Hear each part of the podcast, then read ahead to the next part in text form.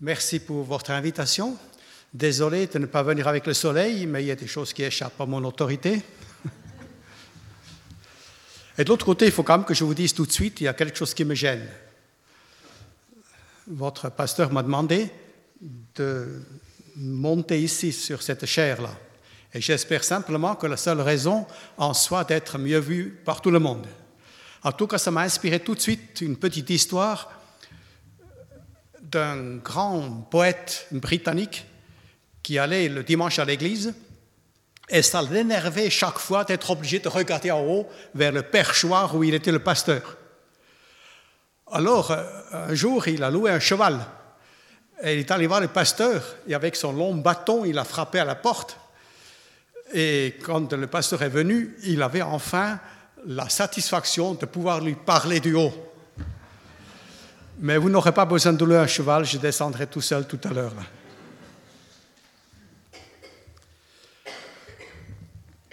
Vous avez entamé un processus de reconnaissance de vos responsables. Et je vous en félicite, parce que c'est une démarche biblique. Et une démarche biblique, une démarche d'obéissance est toujours accompagnée d'une bénédiction. La recherche de la bénédiction de Dieu, c'est le but même, ce doit être le but même de notre vie et aussi de notre vie d'Église. Alors je veux prendre ce matin, comme je dis, d'ajouter une petite pierre à cet édifice de construction que vous êtes en train de faire. Je vais prendre deux passages bibliques deux illustrations. Passage que vous connaissez bien, que vous allez, si je comprends bien, encore étudier dans la suite. Les deux dans le livre des actes. Le livre des actes est, comme vous le savez, le livre d'illustration de la façon que la première Église a vécu l'Évangile dans le premier siècle. Donc au chapitre 6, nous lisons juste les quatre versets en ce jour-là, comme les disciples se multipliaient, les hellénistes murmurèrent contre les Hébreux, parce que leurs veuves étaient négligées dans le service quotidien. Les douze convoquèrent alors la multitude des disciples et dirent, Il ne convient pas que nous délaissions la parole de Dieu pour servir aux tables. C'est pourquoi, frères, choisissez parmi vous sept hommes de qui l'on rende un bon témoignage, remplis de l'esprit et de sagesse, et nous les chargerons de cet emploi. Pour nous, nous persévérerons dans la prière et dans le service de la parole. Le deuxième passage est aussi dans le livre des Actes au chapitre 16, dans les, premiers trois versets.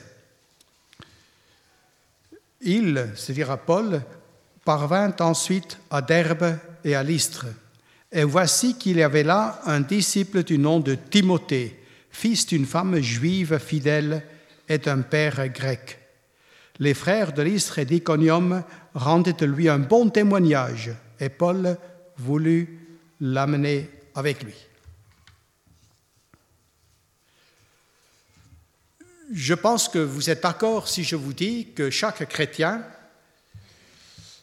est, responsable de s'engager dans sa vie chrétienne. Et pourquoi? La raison en semble bien simple. Le but de notre Seigneur Jésus-Christ est d'être honoré sur terre par notre vie. Et il veut utiliser l'Église dans ce but. Il y va donc de la gloire de Dieu. Il y va aussi de l'utilité de notre vie et de, notre, et de l'impact de notre Église. Deux exemples qui n'établissent pas à elles seules la vérité, mais qui illustrent au moins trois vérités qui se retrouvent de nombreuses fois confirmées dans le Nouveau Testament. Et ces trois vérités me paraissent être les suivantes. D'abord, Christ nous a sauvés pour un but, je viens de le dire, et ce but est donc de glorifier son nom sur cette terre. Son, moyen est l'Église qu'il s'est racheté à un grand prix. Il n'est peut-être pas inutile de vous rappeler quelques versets à ce sujet, comme Éphésiens 1, verset 22. Il, c'est-à-dire Dieu, nous a, a tout mis sous ses pieds, les pieds de Christ, et il a donné pour chef suprême à son Église.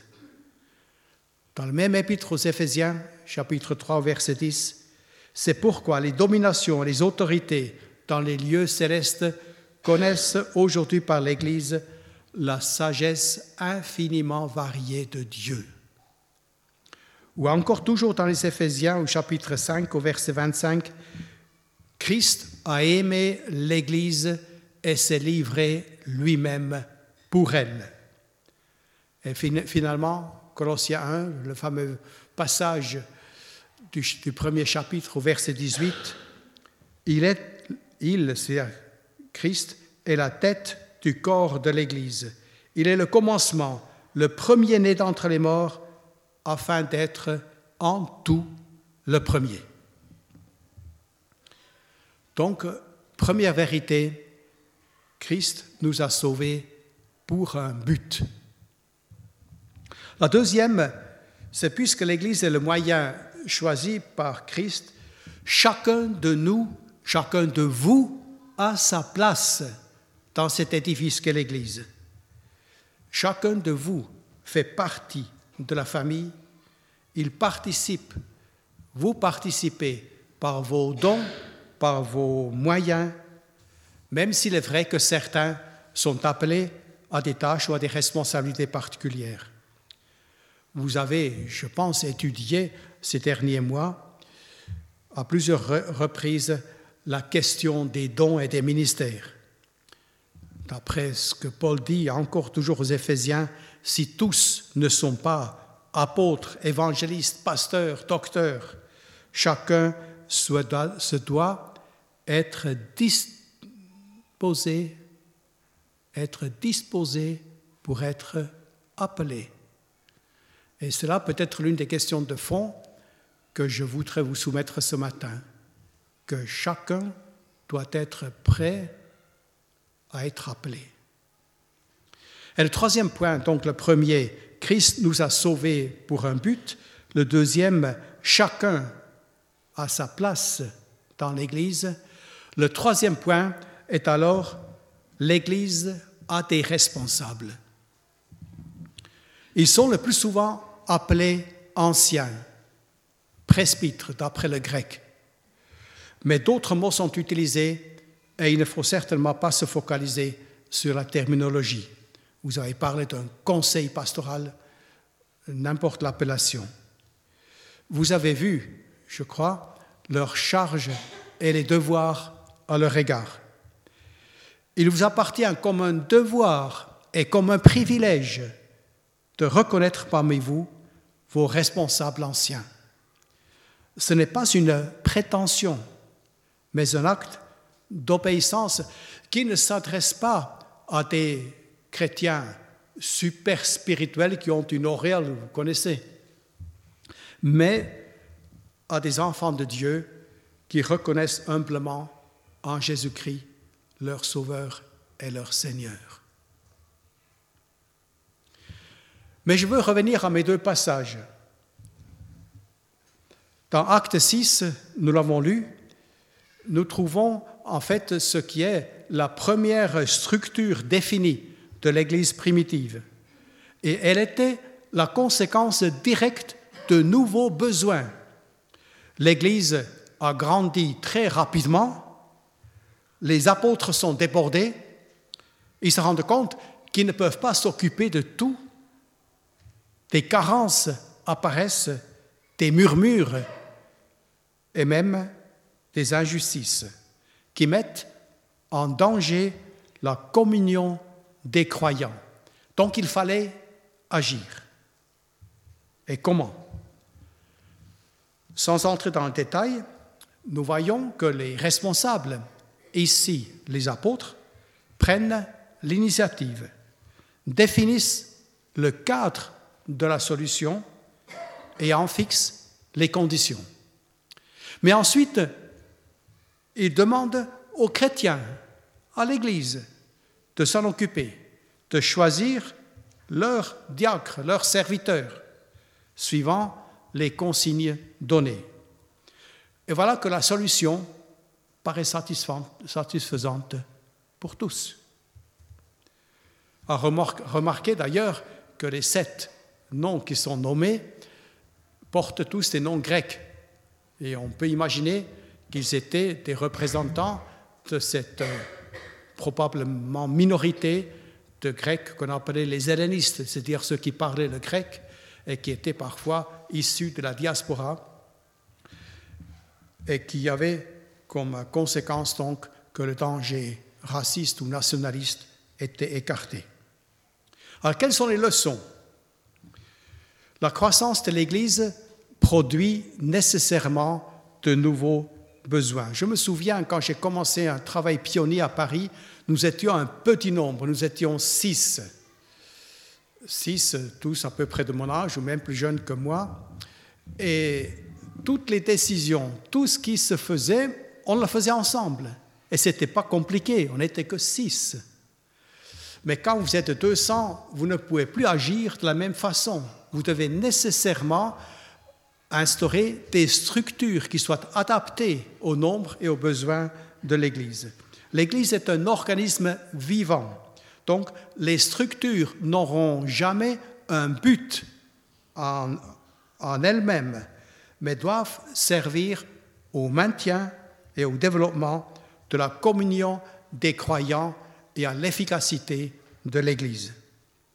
Ici, les apôtres retrouvent leur vocation initiale, c'est-à-dire l'enseignement et la prière. Et d'autres vont être appelés à s'occuper, peut-être mieux, de l'administration matérielle de la communauté, de l'intendance en quelque sorte. Mais les uns et les autres ont besoin de l'Esprit de Dieu et des qualités morales reconnues. Nous apprenons. L'ensemble de l'Église participe à la délégation nécessaire des tâches en vue d'un meilleur service. Les nouvelles responsabilités sont clairement définies tout autant que les exigences spirituelles et morales de ceux qui devront les assumer. Nous allons lu dans le chapitre 6 Choisissez parmi vous sept hommes de qui l'on rende un bon témoignage rempli de l'esprit et de sagesse. Donc, exigence morale, d'ailleurs mis en premier, le bon témoignage et exigence spirituelle remplie de l'esprit et de sagesse. C'est donc le processus dans lequel vous êtes engagé. C'est d'ailleurs intéressant, il y a tout juste deux jours, le thème de notre lecture à la maison était 2 Chroniques 31, le réveil sous le roi Ézéchias, qui se termine ainsi. Voilà ce que fit Ézéchias dans tout Juda. Il agit selon le bien, la droiture et la vérité devant l'Éternel son Dieu. Et le commentateur a précisé, le bien, la droiture et la vérité sont les qualités qui doivent caractériser le leadership, quel que soit le domaine où il est exercé. Il a précisé en opposition au culte de la personnalité ou à des critères qui seraient autres que morales et spirituels. On ne choisit pas comme responsable celui qui parle le mieux ou qui soit le plus riche ou le plus intelligent, mais celui qui répond à des exigences morales et spirituelles qui le qualifient pour exercer cette responsabilité dans l'Église. Le second exemple, l'appel de Timothée par l'apôtre Paul, est différent. Dans Acte 16, nous avons lu que Paul appelle Timothée à s'associer à son ministère sur la base du bon témoignage de ce jeune homme. Nous apprenons dans 1 Timothée 1, 18 et dans 1 Timothée 4, 14 de quelle façon cet appel a été confirmé? Nous lisons Ne néglige pas, et c'est un impératif, ne néglige pas le don qui est en toi et qui t'a été donné par la prophétie, avec l'imposition des mains du collège des anciens. Un commentateur a écrit Bien que Dieu le lui ait donné gratuitement, Timothée était responsable de l'accepter et de le cultiver, ce don-là donc. Si nous n'utilisons pas les dons que Dieu nous a confiés, ils ne produiront aucun fruit. Et je me souviens du témoignage de Pablo Casals, le meilleur parmi les violoncellistes, qui disait Le don, c'est rien. Le tout, c'est de savoir ce que vous en faites. Alors qu'apprenons-nous de cet exemple? Nous retrouvons l'initiative des responsables. Ici, c'est Paul et probablement Silas qui, lui, était avec lui. C'est un travail pionnier, et s'il n'y a pas eu de décision d'Église, c'est parce qu'il n'en avait pas. Nous sommes dans, une condition missionnaire et pionnière. Mais Paul a pris soin, plus tard, que des anciens, peut-être ceux de l'Église d'Éphèse, confirment le don et l'appel de Timothée. Timothée a donc reçu un don confirmé objectivement par prophétie et reconnu officiellement par l'Église. J'ai vécu ça aussi dans une église précédente où j'ai été pasteur en installant des ministères dans l'église. Nous avions par exemple une dame qui faisait des visites d'une façon régulière et avec, euh, avec autorité, avec, avec succès, je dirais. Elle avait ça à cœur depuis des années. Mais je me suis heurté à une sorte de de, mentalité que vous connaissez, que vous ressentez peut-être vous-même, qui dit euh, une visite, si ce n'est pas le pasteur, ça ne compte pas. Il faut que ce soit le pasteur qui fasse la visite. Mais quand vous avez une grande église, ça devient difficile et plus compliqué. Alors, ce que j'ai fait, un jour, euh, j'ai annoncé devant tout le monde, devant l'église, que nous reconnaissons cette dame dans son ministère de visite. Et j'ai expliqué en quelque sorte, si cette dame vient vous voir, c'est qu'elle vient avec un mandat de la part de l'Église. Et c'est donc comme si le pasteur venait la voir. Je ne peux pas dire que ça a tout changé, mais ça peut être quand même donné peut-être une certaine facilité à la dame dans la démarche. Et il y a eu d'autres, en tout cas dans la suite, qui sont entrés dans ce ministère. Donc, deux exemples qui illustrent les mêmes vérités dans des circonstances pourtant très différentes. Cet appel au service. Maintenant, la Bible insiste sur ce fait que c'est Dieu qui appelle, qu'il est à l'origine dans 1 Corinthiens 12, nous lisons par exemple, Dieu a établi dans l'Église des apôtres, des prophètes, des docteurs, de ceux qui, ont le don des miracles, de guérir, de secourir, de gouverner, de parler diverses sortes de langues. Et il pose la question, tous sont-ils apôtres? Tous sont-ils prophètes? Et la réponse est évidemment non. Tous n'ont pas les mêmes dons, le même appel.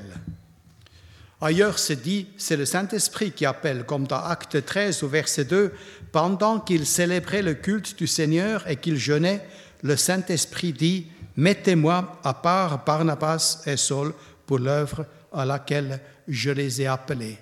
C'est intéressant ce passage. La Bible a noté, note ici, ce jour-là, le culte était accompagné de jeûnes. C'est donc au sein d'une assemblée solennelle que l'Église reçut de l'Esprit peut-être par l'intermédiaire d'un des prophètes, l'ordre de mettre à part Barnabas et Saul pour l'œuvre à laquelle ce même esprit les avait déjà appelés intérieurement. La vocation vient de Dieu et c'est l'Église qui reçoit l'ordre de conférer la charge. Et un autre disait, il ne s'agit en aucune façon de s'établir soi-même contre l'avis des autres et de prétendre que c'est le Saint-Esprit qui nous appelle. J'ai vu de tels exemples aussi. Donc Dieu peut se servir des hommes, et ce sera souvent le cas, comme il le fait, ou il l'a fait dans nos deux exemples. Mais nous voulons conclure et appliquer ces vérités. Il y a des besoins permanents de l'entraide parmi nous, mais aussi autour de nous. Il y a des œuvres laïques.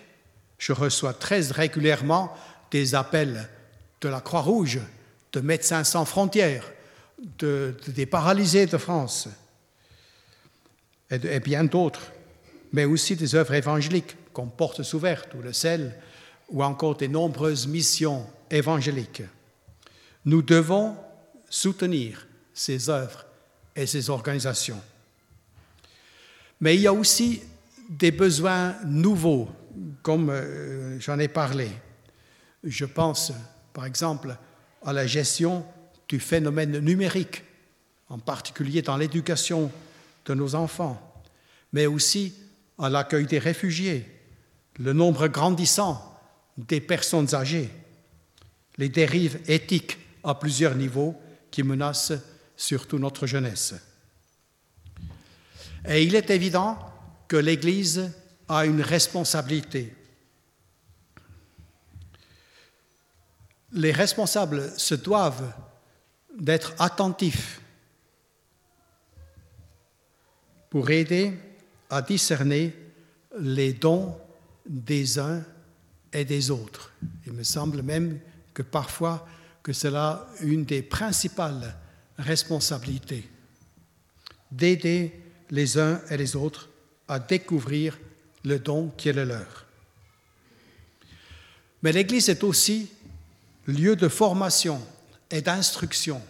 Il ne faut pas oublier le don en lui-même, comme Pablo Casals disait, le don à lui-même ne suffit pas.